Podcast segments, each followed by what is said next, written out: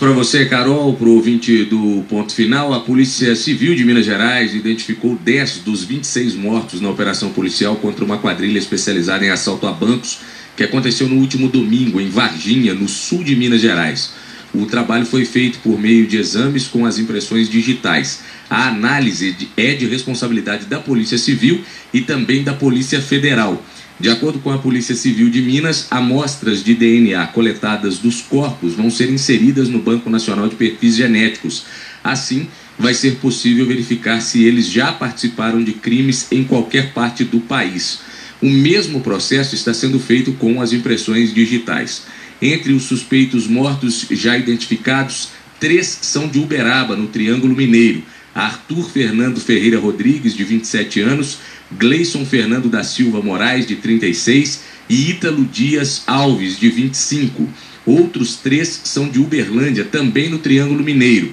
Rafael Gonzaga Silva, de 27 anos, Thales Augusto Silva, de 32, Gilberto de Jesus Dias, de 29. Um suspeito é de Rio Verde, em Goiás, Dirceu Martins Neto, de 24 anos. Outro é de Porto Velho, Rondônia, Jerônimo da Silva José, filho de Jesus Silva Nepomuceno, de 37 anos, de Caxias, no Maranhão. E o décimo é Nunes Azevedo Nascimento, de 36 anos, de 33 anos, melhor dizendo, da cidade de Novo Aripuanã, no Amazonas. As corregedorias da, da Polícia Militar e da Polícia Rodoviária Federal e o Ministério Público de Minas Gerais estão investigando as condutas dos PMs e policiais rodoviários que atuaram nesta ação.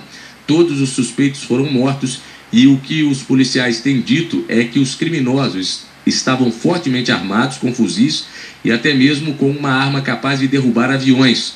As primeiras apurações da Corregedoria da Polícia Militar sobre as mortes dos 26 suspeitos em Varginha no domingo confirmam os relatos dos PMs, segundo a corporação.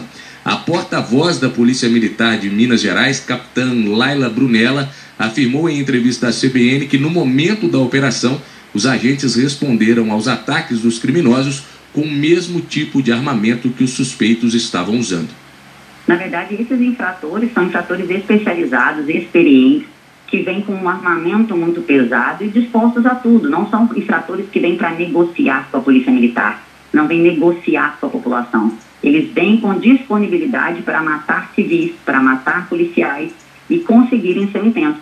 Por isso que, em geral, há baixas por parte do crime nessas ações, que com a chegada das instituições policiais, né, seja aqui no Estado, seja em outros estados, infelizmente acontece a reação e que nós temos que fazer defender a nossa própria vida e a vida de terceiros. Por isso que, em geral, nessas situações, acontece né, do infrator vir a óbito pelo, pela, pela disposição dele mesmo em enfrentar a instituição. O relato que, dos agentes que participaram do local é que foram recebidos com disparos de arma de fogo, todos os integrantes da quadrilha, né, a imensa maioria deles com armas de grosso calibre, são fuzis, e nós revidamos também utilizando o fuzis. A vantagem é a nossa técnica, a nossa tática, a nossa precisão, e por isso né, é um armamento que provoca ferimentos e lesões mais graves, por isso a gente acredita que o óbito de todos os infratores. Ah. Não tivemos nenhum policial, nem da Polícia Rodoviária Federal, nem da Polícia Militar ferido. A, a, operação policial em Varginha foi realizada a partir de informações que já estavam sendo apuradas pela Polícia Militar de Minas Gerais, também pela Polícia Rodoviária Federal.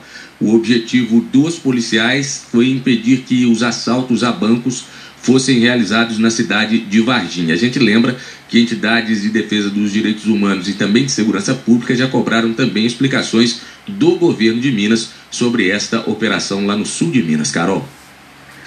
Obrigada.